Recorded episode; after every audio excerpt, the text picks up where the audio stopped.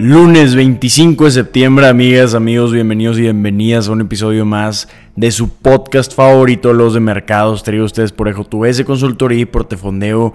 Bienvenidos al podcast que los llena de las noticias más importantes e interesantes sobre economía, finanzas y negocios. El podcast que siempre los mantiene con temas de conversación y que de manera sencillita les informa sobre cómo se encuentran los mercados al día de hoy. Empezamos. Empezamos hablando de cómo amanecieron los mercados el día de hoy en este arranque de semana y la última semana del mes de septiembre tenemos mercados con un tono verde con el Dow Jones subiendo 47 puntos o un 0.14% antes de la apertura.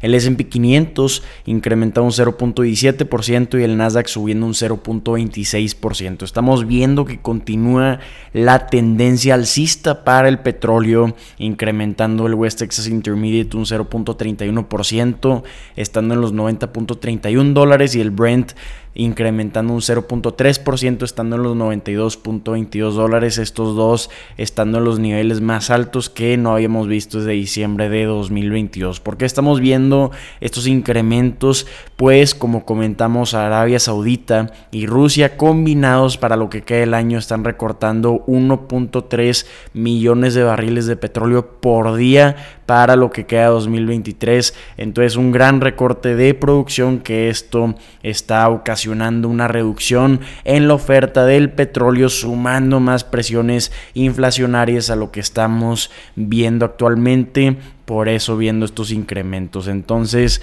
para lo que estamos viendo en este arranque de semana, pues como comentamos, la última semana del mes de septiembre, en lo que va de septiembre, el S&P 500 ha caído un 4.2%, siendo su segundo mes consecutivo negativo, siendo su peor mes desde diciembre. El Nasdaq está bajo un 5.9% a medida que las acciones de crecimiento están pues tomando inversión, tomando utilidad de los inversionistas y el Dow Jones está bajo solo un 2.2% para la semana. En lo que va de 2023, el Dow Jones ha incrementado un 2.5%, el S&P 500 un 12.97% y el Nasdaq un 27.20%. Como platicamos, lo más importante de la semana pasada fueron los comentarios de la Reserva Federal donde estaban comentando que iban a haber de interés más altas por más tiempo. Esto ocasionó un incremento en los rendimientos de los bonos del tesoro.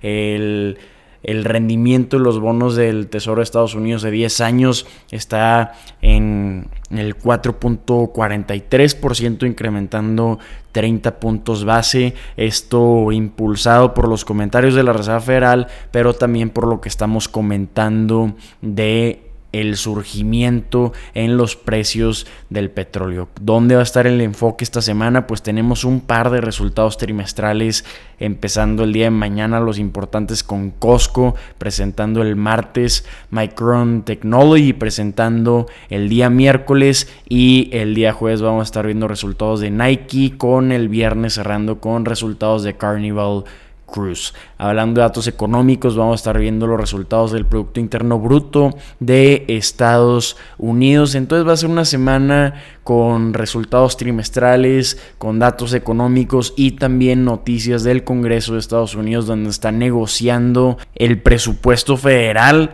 Entonces tienen de fecha límite el 30 de septiembre. Parece ser que no han llegado a un acuerdo los demócratas ni los republicanos. Si no llegan a un acuerdo para el 30 de septiembre estaríamos viendo un government shutdown, como le dicen en Estados Unidos, que es el paro del gobierno, si así lo podríamos ver. Hablando de las preocupaciones en cuanto a tasa de interés, hemos estado viendo mucha volatilidad en el tipo de cambio. Hablando del peso mexicano contra el dólar, vemos que dio una sorpresota en estos últimos dos días, de jueves a viernes, incrementando el dólar contra el, contra el peso un 0.86%. Está arrancando la semana en 17.20 pesos mexicanos por dólar. Y aquí hay mucha plática en hacia dónde puede estarse moviendo la tasa de interés para Estados Unidos, que se encuentra en un máximo de más de 20 años. Platicando de la tasa de interés, que es lo que vemos, pues está la barra muy alta para recortar las tasas de interés y para incrementar las tasas de interés. Entonces aquí es donde los analistas, los inversionistas se quedan un poco en medio de qué punto de vista tomar, porque hablando de recortar las tasas de interés, ¿qué se necesita para recortar las tasas de interés? Pues se necesita un colapso económico del gobierno. ¿Estamos ahí? Realmente no estamos en un colapso económico, no se necesita impulsar la economía, recortar fuertemente las tasas de interés, no está ese sentido de urgencia, pero también por otro lado, platicando de los incrementos, se encuentra pues incómodamente alta la inflación, viendo estas presiones ahora con los precios del petróleo, pero no lo suficientemente alta para continuar incrementando las tasas de interés. Entonces es un punto medio en el que estamos actualmente muy interesante que por eso hay que estar pendiente de todos los datos económicos que actualmente es lo que más está determinando los movimientos de los mercados accionarios. Los datos económicos ya no es tanto de cuáles son los resultados de esta empresa, cuál es la tendencia trimestre a trimestre en los márgenes en los ingresos, en los suscriptores de las empresas, estamos viendo que ya son movimientos generalizados los que estamos viendo en los mercados accionarios, impulsados obviamente por estos datos económicos, por este punto medio en el que estamos actualmente, en el que no se logra definir cuál va a ser el panorama para aquí a mitad de 2024. Entonces muy interesante estos movimientos que hemos estado viendo. Vamos a ver cómo continúa esta tendencia. Pero por ahora vamos a concentrarnos en este cierre de mes de esta semana que tenemos para septiembre de 2023 y vamos a ver qué noticias podrían ser interesantes para el mes de octubre. Por mientras ya estamos viendo carnita de resultados trimestrales de empresas de tecnología, de consumo. Entonces va a ser una semana movida con muchas noticias interesantes para este podcast.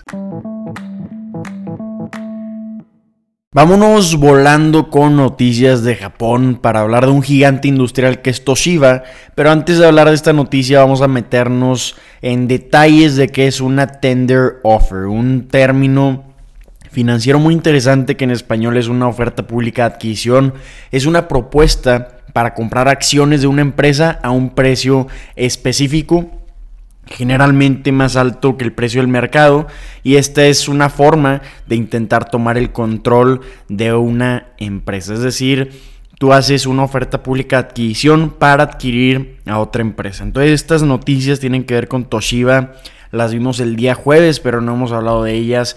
Y es que esta empresa anunció una oferta pública de adquisición de 13.500 millones de dólares para privatizar a la empresa. Y esta oferta pública de adquisición está concluyendo con éxito.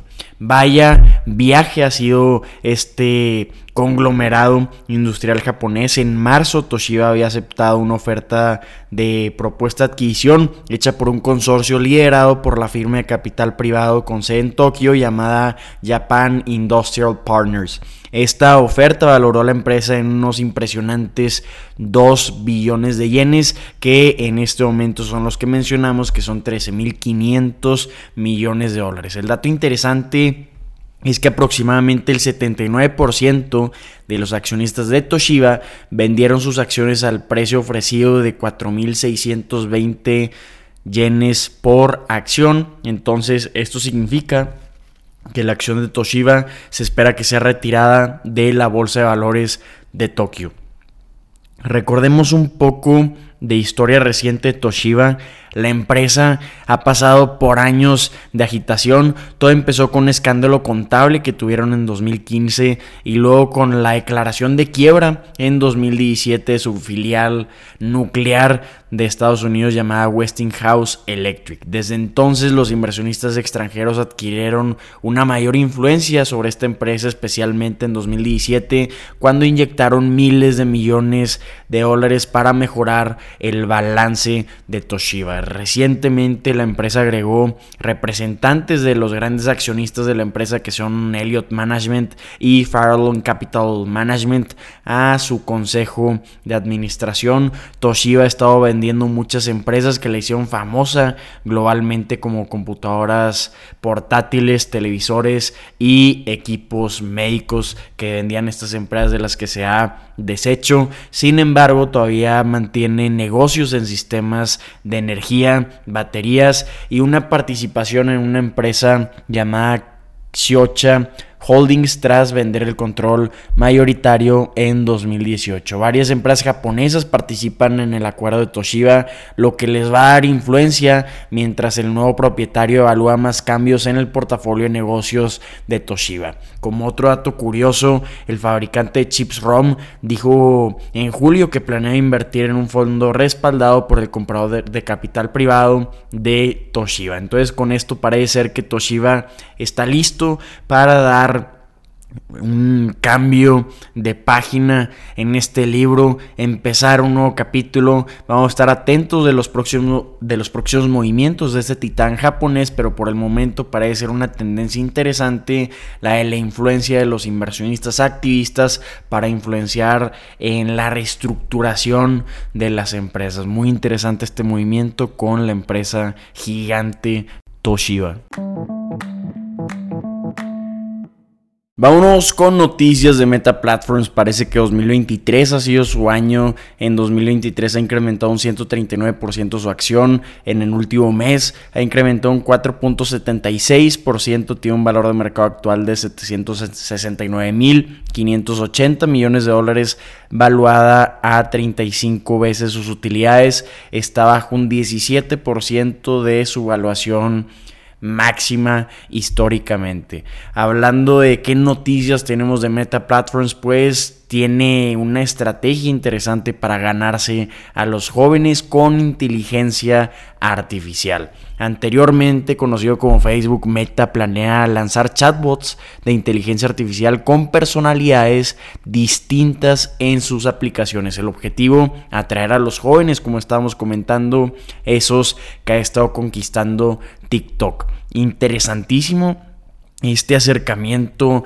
hacia el mercado joven porque estos chatbots están siendo probados internamente y se espera que se anuncien en la conferencia próxima que van a tener de MetaConnect y como comentamos van a tener su propia personalidad. Por ejemplo, uno de ellos se llama Bob el Robot, al parecer es bastante sarcástico, es como un personaje de Futurama llamado Bender, pero en tu aplicación de mensajería también están desarrollando docenas de estos chatbots y han estado trabajando en un producto para que, que permitiría a celebridades y creadores de contenido utilizar sus propios chatbots de inteligencia artificial para interactuar con sus seguidores. Es decir, tú le puedes mandar un mensaje a Cristiano Ronaldo y con esta tecnología de inteligencia artificial estarías obteniendo una respuesta de Cristiano Ronaldo como si él te la estuviera escribiendo. Imagínate la cantidad de celebridades y creadores de contenido que le estarían escribiendo, recibiendo respuestas como si estos les estuvieran contestando. Sería interesantísimo y sí creo que esto podría captar al mercado joven. Pero a pesar de este enfoque innovador, no todos están convencidos. Ha habido ciertos retos como comentarios inapropiados de los bots y preocupaciones también sobre privacidad. Además, otras plataformas como Snap ya han estado experimentando con estos chatbots con resultados mixtos. Con el de Snap, el problema que tuvieron era sobre el tema de apuestas, que era un chatbot en el que podías preguntarle los picks de ciertos partidos y te recomendaba cierta información, que esto no muchas personas lo vieron como algo bueno en un chatbot de inteligencia artificial. Entonces hay comentarios negativos, pero fuera de eso de manera general parece una gran idea y va a ser interesantísimo este evento de MetaConnect que se espera próximamente que anuncien nuevos productos y nuevos servicios. Interesantísima noticia esta. Amigas, amigos, soy Eduardo y estas son las noticias que tienen que saber el día de hoy. Espero que la información compartida les haya resultado de gran utilidad. Si así lo fue, los invito a compartir este contenido, a calificarlo honestamente en donde nos estén escuchando. Si tienen cualquier duda, comentario, retroalimentación, búsquenos en redes sociales y mándenos un mensaje y espero que tenga un excelente arranque de semana, un gran cierre de mes y ánimo. Mañana nos vemos.